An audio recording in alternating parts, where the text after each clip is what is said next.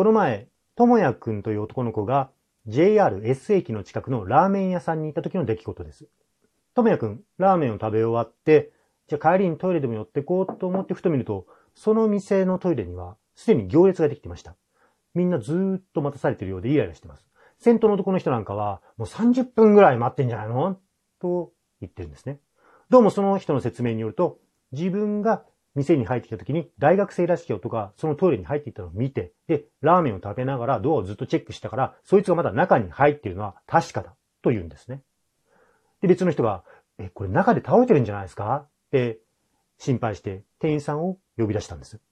で、店員さん、どう？どんどんどんどんどんどん叩いて、大丈夫ですか？と声をかけるんですが、中から何の返答もない。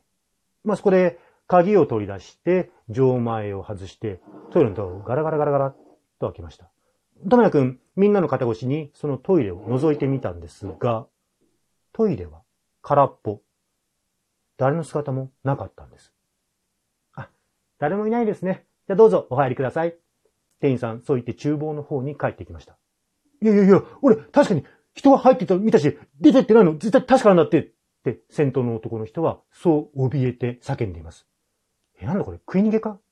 一瞬そう思った智也くんですが、ま、先に食券を買うお店でそんなわけないでしょう。第一通りには窓なんか一つもないんです。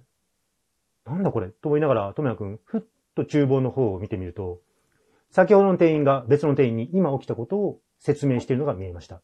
ま周りがうるさいので何を言っているのかははっきりとは聞き取れない。ただ、その相手の店員がこう返事しているのが唇の動きからはっきり読み取れたそうなんですね。まただよ。